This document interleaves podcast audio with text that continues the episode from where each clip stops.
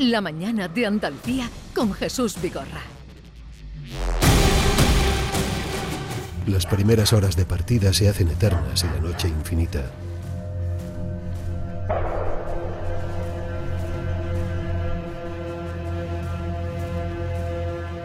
Es muy difícil mantener la calma cuando sabes que la muerte puede estar detrás de cualquier esquina, tras una roca, campo abierto o en una palabra traicionera.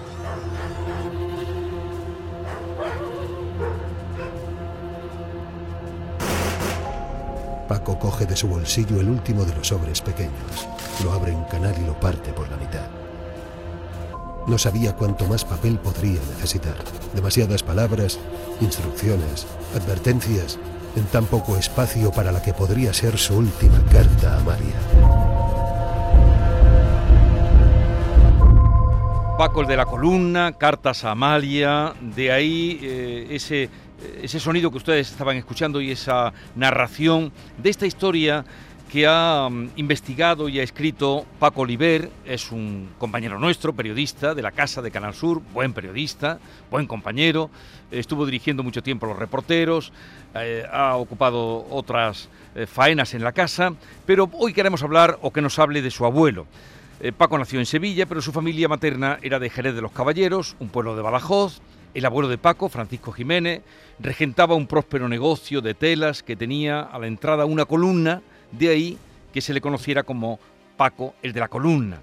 En 1936 había sido concejal del gobierno republicano y tras el alzamiento de Franco, Paco el de la columna desaparece del pueblo y nunca más se supo de él. Oíamos ahí ese sobre en el que empieza a escribir y mucho tiene que ver con esta historia.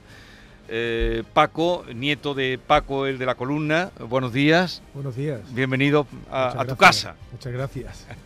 Oye, has investigado la vida de tu abuelo, de la que no sabías nada, en lo concerniente a este, supongo, eh, por pasión periodística, por porque intentas eh, crear, pues no sé, alguna herida, cerrar alguna herida. Yo creo que se mezclan muchas cosas, ¿no? Por una parte la curiosidad eh, innata en, los periodistas, ¿no? Desde, joven tenía una cierta curiosidad, también tenía esa vocación por el periodismo, pero también, bueno, a, medida que va pasando el tiempo, que te vas haciendo un poquito más adulto y vas tomando más conciencia de, las cosas, pues te preguntas muchas cosas, en esta, entre, otras, pues qué fue de tu abuelo, del que poco se hablaba en tu casa, en tu familia, y que pues, sabes que un buen día desapareció. Y cuando preguntas cómo que desapareció, pues cosas de la guerra, ¿no?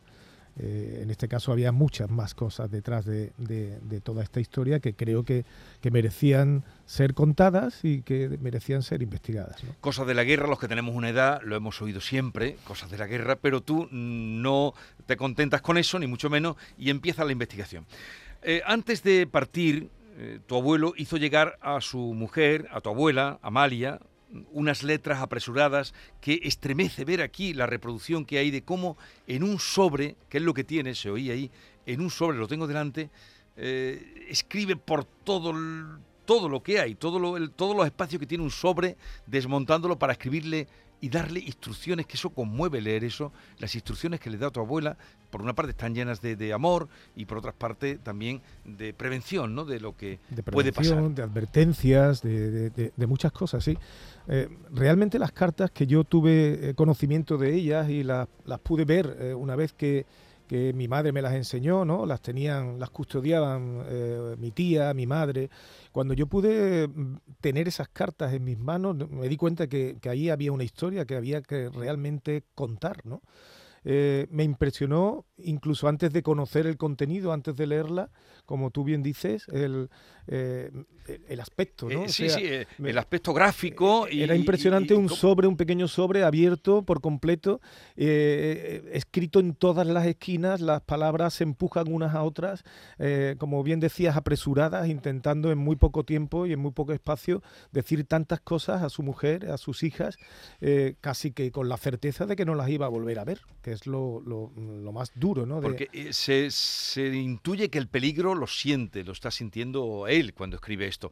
Aparte, mm, la letra, mm, aunque escribiría, ¿en qué condiciones escribiría esto? Claro, eh, mm, condiciones digo de porque estaría escondida. En y en cambio la letra está perfectamente alineada, ¿no? Que, todo conmueve esa, esa, pieza que no sé quién la tiene ahora. ¿Quién tiene este, este sobre? Bueno, la tiene eh, mi tía, una de, de mis tías, la, la, más pequeña de las, de las hijas de, de Francisco y de, y de Amalia y, ella es la que la, custodia, ¿no? Eh, ella, mi, mi, prima, en fin, eh, la, tenemos en la familia. Bueno, y a partir de ahí decides que vas a investigar y, cómo lo haces, ¿por dónde empiezas? Porque no tenías nada. No tenía nada, absolutamente nada. Pues empiezo pues pisando el terreno, ¿no? Que es como creo que, tenemos que conocer las historias, ¿no? O sea, empiezo a, a investigar, a, ver documentación, a viajar a Jerez, y empiezo a conocer a gente eh, Alfonso Cardenal, que se convierte en uno de mis, de mis digamos, guías eh, por Jerez, y empiezo a, Hablamos de Jerez de los Caballeros. Jerez de los Caballeros, sí, en Badajoz, un pueblo precioso. Muy bonito. Eh, y, empieza a conocer a gente. Y, em, cuando tú empiezas perdido en, una, en, una, en un trabajo de investigación, te das cuenta o piensas que los puntos que, vas encontrando no tienen ninguna conexión y que, y que, no vas a llegar a ningún sitio. Pero cuando empieza a pasar el tiempo, te das cuenta cómo se van conectando esos puntos y cómo se van conectando los espacios e incluso las generaciones. Tengo, eh, por ejemplo, algo que se me quedó muy grabado y que hoy eh, afortunadamente son muy buenos amigos, he hecho muy buenos amigos en Jerez eh, y fue, Alfonso me presentó precisamente al pie de, eh, en una cuneta, eh, camino hacia las colonias, que fue por donde se escondieron muchos de los concejales del ayuntamiento de Jerez, a, un, a un Francisco, que es Jiménez Abellí, que es el nieto de dos concejales, Francisco Jiménez Correa, el que era, tenía un nombre muy parecido a mi abuelo, y Miguel Abellí Jordi, que también era concejal. Y entonces pues empiezan a conectar ¿no? generaciones, eh, anhelos, eh, búsquedas, eh, historias, que, intrahistorias que quedan perdidas y que sin embargo pues empiezan a ver la luz. Mm. Paco, eh, eh, vamos a situarnos en el año 36. Algunos de los huidos lograron pasar al pueblo portugués de Barrancos, que era el que estaba más cerca, otros llegaron a Cataluña y algunos regresaron al pueblo ya cuando estaba Franco en el poder. ¿Qué pasó? Porque este momento me estremece en el libro. ¿Qué pasó aquel día en que avisan a tu abuela, Amalia, Amalia, que Paco ha venido en la Estrelleza. La Estrelleza es el autobús de línea que llegaba al pueblo. ¿Qué pasó ese día y qué Paco era ese? Bueno, aquella, aquella historia pues, es muy conmovedora porque aquella historia sí la había escuchado, ¿no? Eh, yo de mi madre y de mi, de mi abuela, ¿no? Eh, cierto, como tú dices, eh, un buen día, años después de, de, que ya terminara la guerra, avisan a mi abuela de que han visto a Francisco Jiménez que viene en la Estrelleza. Entonces salieron corriendo hacia la parada de, de aquel autobús, ómnibus, eh, aquel, aquel artefacto ¿no? de aquellos tiempos. Y resulta que sí venía Francisco Jiménez, pero no era Francisco Jiménez León, que era mi abuelo, sino Francisco Jiménez Correa, que era otro concejal, que efectivamente había huido a, junto con Miguel Abellí y otros tantos eh, a Portugal. De ahí salieron en un barco eh, hacia Tarragona, que estaba todavía en, manos del gobierno republicano, y allí corrieron distintas suertes. Muy mala suerte corrieron la, mayoría de ellos estuvieron en campos de concentración. Miguel Abellí murió en un campo de concentración y Francisco Jiménez Correa logró finalmente eh, escapar y, volver a, Jerez de, los Caballeros y ese fue el Francisco Jiménez que una familia sí se encontró a, su familiar y la de mi abuela no, ¿no? Eh, se llenó de frustración. ¿no? Bueno, además de muchos documentos, fotografías que sacas a la luz, caen en tus manos un documento muy especial que además es el que cierra a modo de epílogo tu libro. ¿Y quién fue Dolores Gómez Borrero y qué guardaba celosamente en su casa? Bueno, Dolores Gómez fue una eh, niña de, de, aquella época, de 14, 15 años, que vivió pues, pues como eh, mataron a sus padres, a sus hermanos, vivió el horror eh, de aquella represión tan, tan tremenda. ¿no? Eh, ella fue muy amiga de, mi familia, de mi madre, eh, de mis tías, coincidieron en Sevilla muchos años después y se hicieron muy amigas. Y Dolores escribió en un pequeño libro que es el que se reproduce y muchas de las historias se cuentan también en, en este Paco el de la columna, eh, digamos las vicisitudes que eh, corrió su familia en aquella, en aquella etapa. ¿no? Y, lo hace como, con mucha valentía y con mucho orgullo y con, y con mucho amor, ¿no? Eh, y al mismo tiempo sin, sin odio. que fue yo cuando leí ese libro que lo tenía mi madre Mm, aparte de impresionado, me di cuenta junto con las cartas que todas esas historias, aquellas intrahistorias eh, que se escondían en la historia de mi, de mi abuelo, en la de sus padres, en la de tanta gente, había que sacarlas a la luz. Sí, está al final del libro, síntesis de las vicisitudes y martirios padecidos por mi familia. Bueno, que, fusilaron a toda su familia casi delante de ella, ¿no? Totalmente. Qué horror, Paco. Em, claro, durante todo este tiempo, hasta que tú has eh, terminado, diremos, la investigación, tu familia no sabía nada de tu, de tu abuelo. No, no Pensaban incluso que podía haberse salvado. ¿A qué conclusión has llegado tú? ¿Qué has descubierto? Bueno, realmente, eh, aunque no era el fin último, mm, obviamente poder encontrarlo hubiera sido el colofón. Eh, pero no era el objetivo, digamos, último o principal. ¿no? El, el, objetivo fundamental era eh, dar luz a ese nombre, a esos nombres que tenían una historia, como decía Jesús en, al, principio de la presentación. Eh, mi abuelo era un hombre querido, era un hombre próspero, era concejal, pero al mismo tiempo él, eh, llevaba un, negocio, la columna. sí, que, tenía además hasta su lista de, gente que a la que le fiaba. y... Viajaba a Sevilla, venía mucho a Sevilla, hay mucha conexión entre, en el libro entre Jerez mm de los Caballeros y Sevilla, ¿no? Y, y sin embargo su nombre desapareció. desapareció del pueblo, ni siquiera sus vecinos lo, lo, recuerdan, ¿no? No hay nada que, que, haga recordar a su figura, ¿no? Ni la de él ni la de tantas personas. Mm. Eh, para mí lo sustancial mm, también de todo esto es que yo empecé buscando un nombre eh, para darle, pues eso, luz, y para que se conociera su trayectoria, sus vivencias, sus anhelos, sus deseos, eh, su personalidad, muy desconocida también. Pero me encontré con otros muchos nombres, ¿no? Y me di cuenta que las cartas a Amalia eran las cartas a Amalia, pero también eran las cartas a Matilde, eran las cartas a Dolores, eran las cartas a Julia, las cartas a Lola, las cartas a tantas mujeres. ¿Y, y la casa, eh, cómo está? La casa donde tenía en la tienda. ¿Y la, columna sigue? La columna, el edificio como tal, eh, yo me llevé la, sorpresa cuando fui buscando esa columna, que el edificio ya no era el que era. Eh, en el mismo espacio donde estaba, digamos, ese edificio, se levantó otro, porque el edificio de la columna, por unas obras colindantes, se, derrumbó. Estuvo a punto de causar además una tragedia, según me contaron, en los años 70 creo que fue y sobre ese se construyó un edificio eh, en la misma, en la misma esquina exactamente, ¿no? Y, y, por tanto no queda nada de aquella columna tampoco. De la columna que queda te iba buscando. nada. De la columna que te iba buscando. Queda esa memoria que, que bueno que hemos intentado eh, pues rescatar. Esto que mucha gente eh, cuando a veces salen la, la, controversia y los debates que están por encima de la vida, ¿no?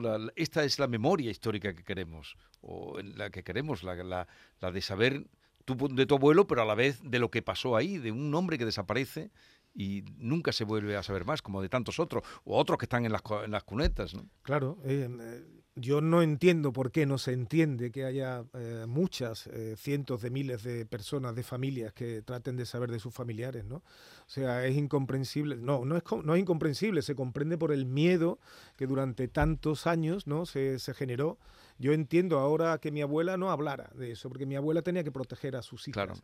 Eh, no se podía llorar eh, en público. Porque sabían lo que, lo que habían pasado, lo habían visto. Claro, no se podía llorar en público, entonces había que llorar a escondidas, quizá leyendo aquellas cartas. Y con el paso del tiempo, pues aprendieron a no hablar y a no trasladar eh, a sus nietos o a sus hijos una posible sensación de, de, odio y bueno, intentar que las cosas se quedaran, ¿no? Paco, tú no existirías sin tu abuelo, porque era tu abuelo y, y tú a sus hijas y tú vienes de una de sus hijas. ¿Tú qué le dirías si tuvieras un minuto delante a tu abuelo ahora mismo? ¿Qué le dirías? Bueno, es difícil, ¿no? Saber qué, le diría. Le, diría que, que, que, fue injustamente tratado por, por, por, la historia y por una parte de este país, ¿no? Y que y que es necesario que su nombre y el de tantos de sus como tantos de sus compañeros salgan a la luz, ¿no? Y se dé a conocer lo que hicieron, lo que dejaron de hacer, la de, la cosas que dejaron de hacer. Eh, se escribieron cartas, pero se dejaron otras muchas por escribir, ¿no? Que eso es una de las cosas que, que genera mm. dolor, ¿no? ¿Qué, edad tenía? Porque hay aquí fotos de, Francisco Jiménez León, joven, claro. ¿Qué edad tenía? Cuando... Pues cuando desapareció tendría apenas 40 años. Eh, no sé si eran 39 o 40 o ah, por ahí andaba. Era muy joven. Muy joven. En aquella etapa, esos 40 años ya eran más. El, tema es que incluso los que sobrevivieron se callaron. Totalmente. Por ejemplo, Jiménez Correa, eh, que consiguió volver, pero ya nunca fue eh, el, que fue, según me cuentan su, su familia, sus nietos, ¿no? se, se quedó, fue otra persona. porque, porque era la vida lo que había que salvar. La, y, y, de, hecho, eh, eh, él que eh, cuando volvió fue detenido por la Guardia Civil y iba a ser ajusticiado y sentenciado, salvó la vida porque alguien lo avaló. Alguien que era uno de los principales jefes de Falange en aquel momento, que en su día, cuando Francisco Jiménez Correa era concejal, pues consiguió salvarle el puesto de trabajo en el, en el ayuntamiento porque iba a ser despedido. ¿Que le debía un favor? Pues, le debía un favor.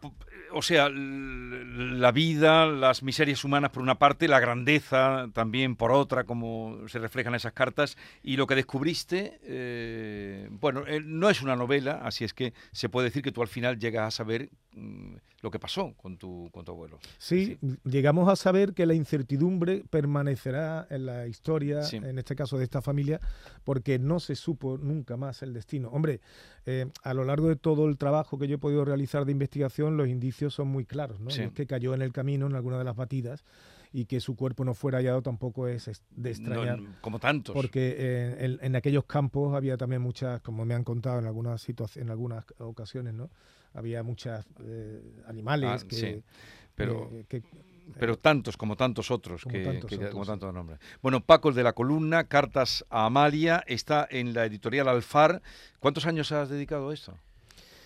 Bueno, de manera ininterrumpida muchos, ¿no? Eh, porque ya os decía que era un sueño desde el principio, un anhelo, mm. una curiosidad que, fue quedando interrumpida eh, en distintos momentos, ¿no? De, mi vida, de mi carrera profesional y, particular. Pero ya eh, a partir de tener las cartas, a partir de empezar a viajar a Jerez, ya se, se convierte en algo eh, que en un par de años, tres, eh, le di forma cuando me di cuenta que tenía que escribirlo, aparte de, de, haber recopilado toda aquella información. ¿no? Pues gracias. Y la suerte también de, bueno, de contar con con una editorial como Alfar que, me ha dado espacio para poder publicarlo. Paco, el de la columna, va mucho más allá que su abuelo, eh, Paco, va mucho más allá porque es eh, los abuelos de mucha gente y sobre todo un retazo de lo que ha sido este país y, por eso tiene sentido la memoria histórica y saber qué nos pasó y cómo fueron los que nos antecedieron. Paco, enhorabuena y gracias por Muchísimas gracias a vosotros. Hasta luego. Muchas gracias.